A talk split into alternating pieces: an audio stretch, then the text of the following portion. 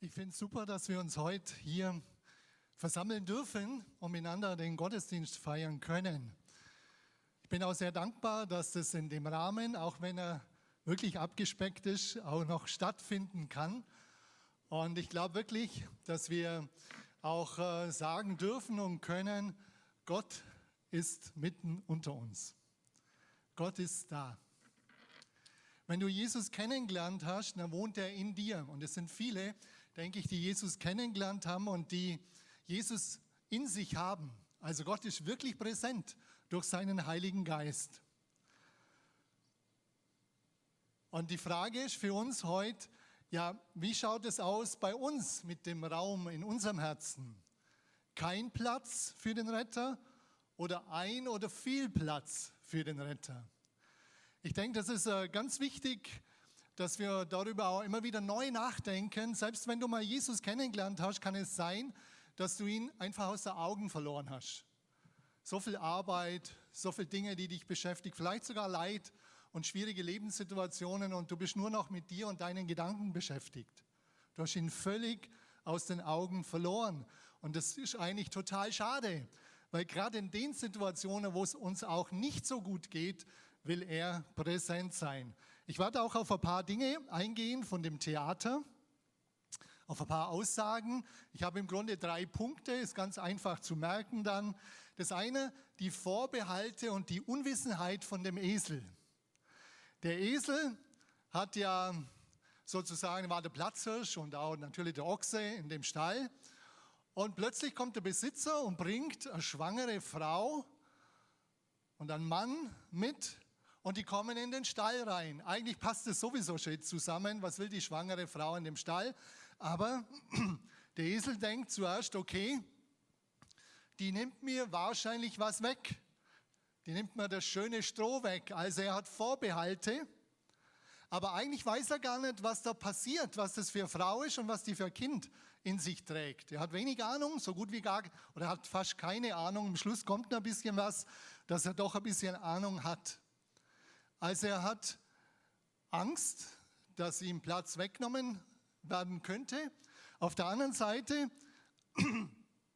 aber ist es auch so, dass, er, ähm, dass sie einfach fremd sind. Und Fremde mag er nicht so gern. Der Ochse ist eigentlich viel mehr gechillt. Der sagt, warum? Ist eine neue Situation, wir stellen uns darauf ein. Wer weiß, vielleicht wird daraus was Schönes. Wie ist das eigentlich in deinem Leben, wenn die Ordnung durcheinander kommt? Da kam ja der Tagesablauf und die Ordnung von dem Esel durcheinander. Wie ist das bei dir, wenn Gott anklopft und du empfindest, es könnte sein, dass deine Ordnung, dein Tagesablauf, so deine Ziele oder Werte von deinem Leben ein Stück durcheinander kommen? Bist du eher offen dafür oder eher zurückweisend oder zurückhaltend? Bist du jemand, der Vorbehalte hat und sagt, nee, nee, ich will alles so lassen, wie es ist, Gott soll gar nicht groß in mein Leben kommen? Oder bist du mehr jemand, der auch sagt, ich weiß ja gar nicht, vielleicht will Gott mir was nehmen. Vielleicht nimmt Gott mir einfach was weg. Das ist die Frage, wie viel weißt du letztlich von Gott? Was hast du für ein Gottesbild? Wer hat dir was von Gott erzählt? Und das ist, denke ich, eine ganz wichtige Frage. Wie viel weißt du von Gott? Wie stellst du dir das vor, wenn Gott sagt, er möchte in dein Leben kommen? Stellst du dir vor, er nimmt dir sofort was weg? Oder denkst du, dass er dir wirklich dein Leben bereichert? Dass er was Gutes hineinbringt, was dir wirklich Sinn bringt, was, dir, was dich weiterbringt in deiner Persönlichkeit, was, äh, was was ist, was Bedeutung gewinnt in deinem Leben? Ganz wichtige Frage. Bist du eher zu, zurückhaltend Gott gegenüber oder offen oder auch vielleicht neugierig, dass du ihn mehr kennenlernen möchtest? Der zweite Punkt wäre das außergewöhnliche Kind, der Retter der Welt. Wow. Das außergewöhnliche Kind der Retter der Welt. Dem Esel dämmert so langsam. Okay, jetzt hat er ein bisschen was von dem Kind gehört und da ist irgendwas über Retter ausgesagt worden. und er soll uns von, von Schlechtem befreien. Der soll uns äh, oder der soll uns helfen im Alltag, dass es uns besser geht. Also irgendwie hat er schon was mitgekriegt, aber er weiß noch nicht allzu viel, aber es dämmert schon. Und interessant wird es ja, als dann die Hirten oder der, das Schaf kommt und ihn mehr aufklärt. Und das ist auch eine ganz außergewöhnliche Situation, die dann passiert. Da kommt das Schaf und erzählt eine Geschichte, wo man auch denkt, das ist doch der Witz. Ich lese uns das mal vor aus Lukas 2. Und dann überleg mal, wie das wäre, wenn das dir so passiert. Du bist momentan unterwegs von Memmingen nach Dickenreichshausen. Ich gehe nachher noch ein bisschen darauf ein. In dieser Nacht bewachten draußen auf den Feldern vor Bethlehem einige Hirten ihre Herden. Plötzlich trat ein Engel des Herrn zu ihnen und die Herrlichkeit des Herrn umstrahlte sie. Die Hirten erschraken sehr, aber der Engel sagte, fürchtet euch nicht. Ich verkündige euch eine Botschaft, die das ganze Volk mit großer Freude erfüllen wird. Heute ist für euch in der Stadt, in der schon David geboren wurde, der versprochene Retter zur Welt gekommen. Er ist der Christus, der Gesalbte, der Herr. Herr heißt Kyrios, das ist der, der Autorität über Leben und Tod hat. Nicht der Herr wie ein König oder sonst irgendwas, sondern jemand, der auch Autorität in der geistlichen Welt hat, über Leben und Tod. Der Kyrios, der Herr. Und daran werdet ihr ihn erkennen. Das Kind liegt in Windeln gewickelt in einer Futterkrippe. Auf einmal waren sie von unzähligen Engeln umgeben, die Gott lobten. Ehre sei Gott im Himmel, denn er bringt der Welt Frieden und wendet sich den Menschen in Liebe zu. Nachdem die Engel in den Himmel zurückgekehrt waren, beschlossen die Hirten, und jetzt ist eine wichtige Sache, ob wir das auch tun würden. Kommt, wir gehen nach Bethlehem. Die wollen jetzt wissen, stimmt das wirklich? Kommt, wir gehen nach Bethlehem. Wir wollen sehen, was dort geschehen ist und was der Herr uns verkünden ließ. Sie machten sich sofort auf den Weg und fanden Maria und Josef und das Kind, das in der Futterkrippe lag. Als sie es sahen, erzählten die Hirten, was ihnen der Engel über das Kind gesagt hatte. Und alle, die ihren Bericht hörten, waren darüber sehr erstaunt. Maria aber merkte sich jedes Wort und dachte immer wieder darüber nach. Schließlich kehrten die Hirten zu ihren Herden zurück. Sie lobten Gott und dankten ihm für das, was sie gehört und gesehen hatten. Es war alles so gewesen, wie der Engel es ihnen gesagt hatte. Du bist, wie gesagt, von Memmingen nach Dickenreichshausen mit dem, Engel, mit dem Auto unterwegs und plötzlich wird es taghell. Was denkst du zuerst? UFO, Atombombe. Taghell, die, die blendet, du kannst nicht mehr weiterfahren, du musst sofort halten. Das war bei den Hirten, die sind total erschrocken.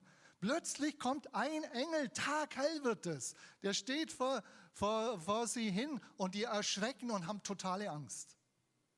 Und der Engel lässt sie da nicht stehen, sondern sagt sofort, fürchtet euch nicht und erklärt, was er jetzt für Botschaft hat, dass heute Nacht was Gewaltiges geschehen ist, dass ein Kind geboren wurde, worauf wir schon lange gewartet haben. Die Propheten haben schon Jahrhunderte ankündigt, der Retter, der Messias wird kommen.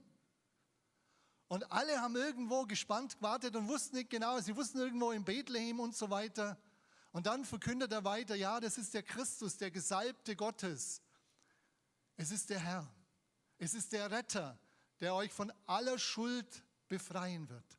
Von allem Fehlverhalten, von allen falschen Entscheidungen, die wir getroffen haben, woraus Schuld entstanden ist. Er wird euch befreien.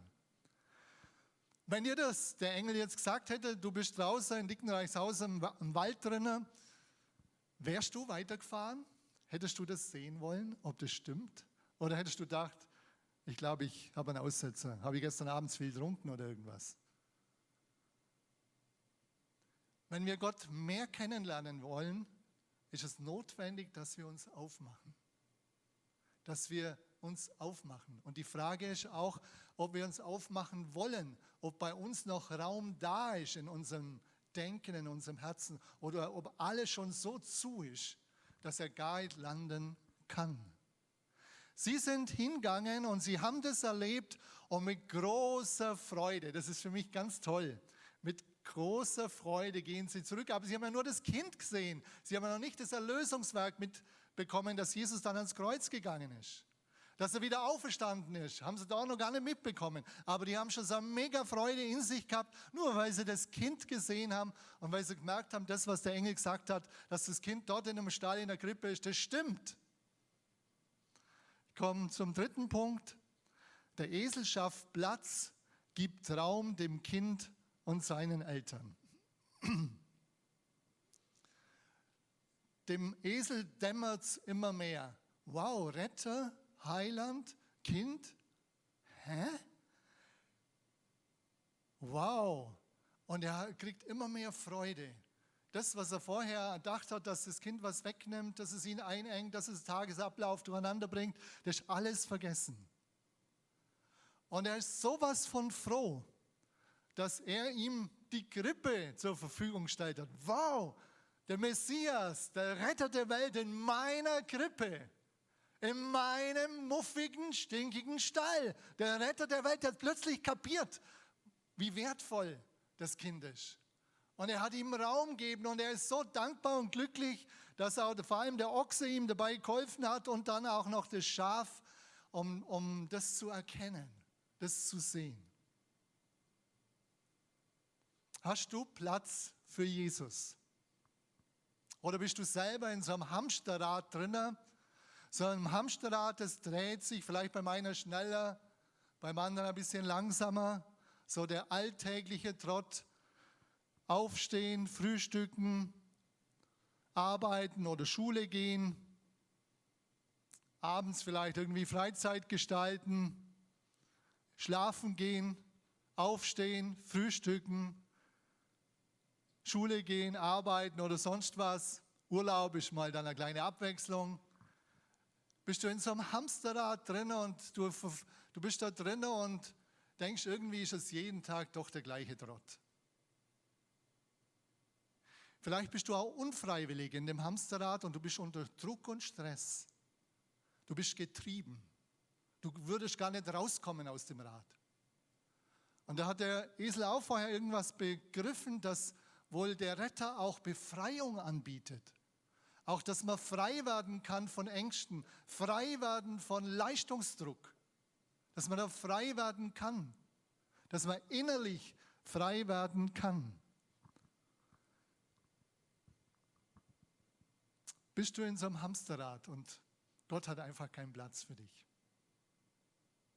Du selber bist so beschäftigt, so abgelenkt mit anderen Dingen. Oder vielleicht ist bei dir noch eine ganz andere Situation. Vielleicht bist du ein Hosentaschenchrist. Kennt ihr Hosentaschenchristen? Kennt ihr? Hosentaschenchristen.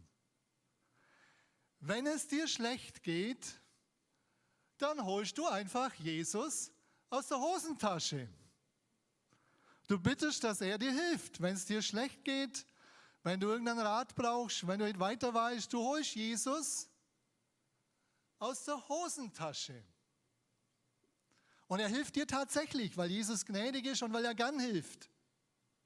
Er hilft dir tatsächlich. Und dann geht es dir wieder gut und was machst du? Du steckst ihn wieder in die Hosentasche und denkst nicht mehr drüber nach. Denkst nicht mehr dran. Er hat seinen Dienst getan, du bist glücklich und dann soll er wieder da drinnen sein und du willst dein Leben weiterleben. Dann wieder die gleiche Situation. Holst Jesus wieder raus aus der Tasche und so weiter und so fort. Bist du so ein Hosentassenmensch oder so ein Hosentaschenchrist, der Jesus immer rausholt, wenn es schwierig ist? Das ist viel zu schade, wenn das so deine Beziehung wäre. Das ist so viel zu schade. Gott will dir viel mehr anbieten. Jesus sagt in Johannes 10, Ich bin gekommen, damit sie Leben haben und es im Überfluss, qualitatives Leben, Leben, Beziehung mit mir, Leben jetzt auf dieser Welt, wo ich mit euch durch, jeden, durch den Alltag gehe, immer dabei bin. Leben jetzt. Befreiung von Sünde, Befreiung von Schuld, Befreiung von negativen Charaktereigenschaften. Gott will dir da helfen, er will dir Leben geben, dass du selber dir immer ständig im Weg stehst, sondern dass er dich verändern kann, dein Charakter, dass Beziehungen gelingen können, dass er miteinander gelingt. Da möchte Gott helfen. Er möchte dir qualitatives Leben geben. Er möchte dir aber auch Sinn geben. Er möchte dir sagen, woher du kommst, warum du da bist und wohin die Reise geht. Warum habe ich mich für Jesus entschieden? Mir ging es damals gut. Ich habe kein großes Problem gehabt, habe keine Sucht gehabt, keine vordergründige. Mir ging es eigentlich gut. Ich habe mitbekommen, dass man Jesus mehr kennenlernen kann, nur tiefer. Gott war irgendwo schon wichtig.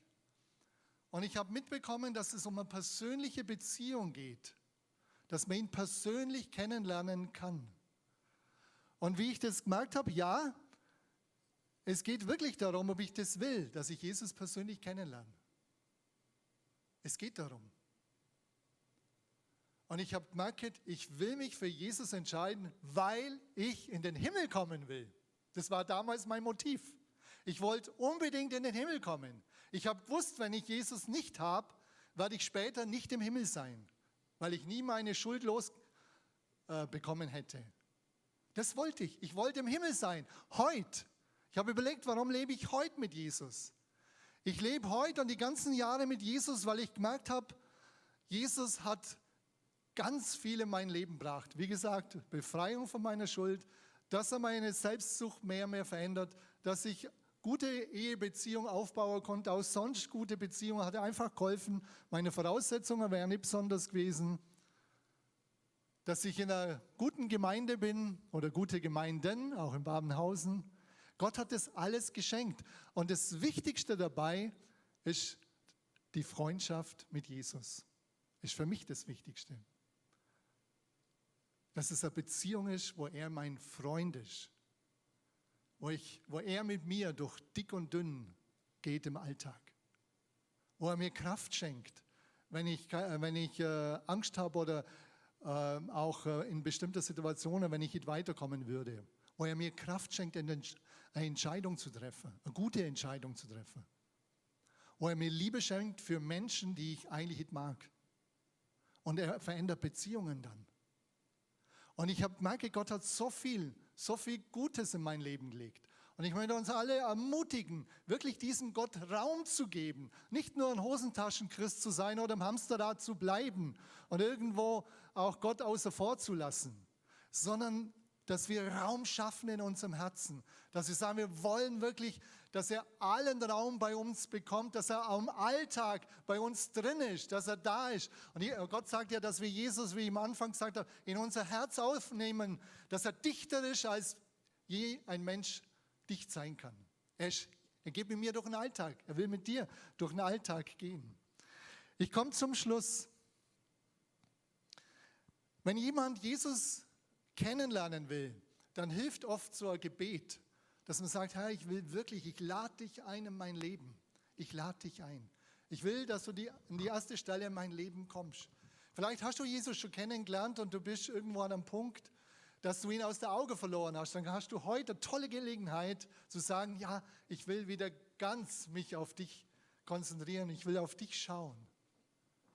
Ich will ganz auf dich schauen. Und ich möchte für alle das Gebet sprechen und ihr könnt es leise oder laut mitsprechen, wer das will. So ein Gebet, wo wir unser Leben zum ersten Mal oder wieder neu oder weiter Gott anvertrauen. Ich lese mal die erste Zeile vor und ihr könnt, wenn ihr wollt, es innerlich leise oder laut nachsprechen. Herr Jesus, ich danke dir, dass du da bist. Ich danke dir, dass du für meine Schuld gestorben bist. Bitte vergib mir alle meine Fehler und meine Schuld. Bitte übernimm du die Herrschaft in meinem Leben. Von nun an sollst du der Allerwichtigste in meinem Leben sein. Ich öffne mich für deinen Heiligen Geist und will dir nachfolgen. Bitte verändere mich so, wie du mich haben willst. Bitte zeige mir eine lebendige Gemeinde. Amen. Wer das Gebet nachgesprochen hat, Gott nimmt es ernst. Du hast Raum geschaffen in deinem Herzen und Gott nimmt es ernst.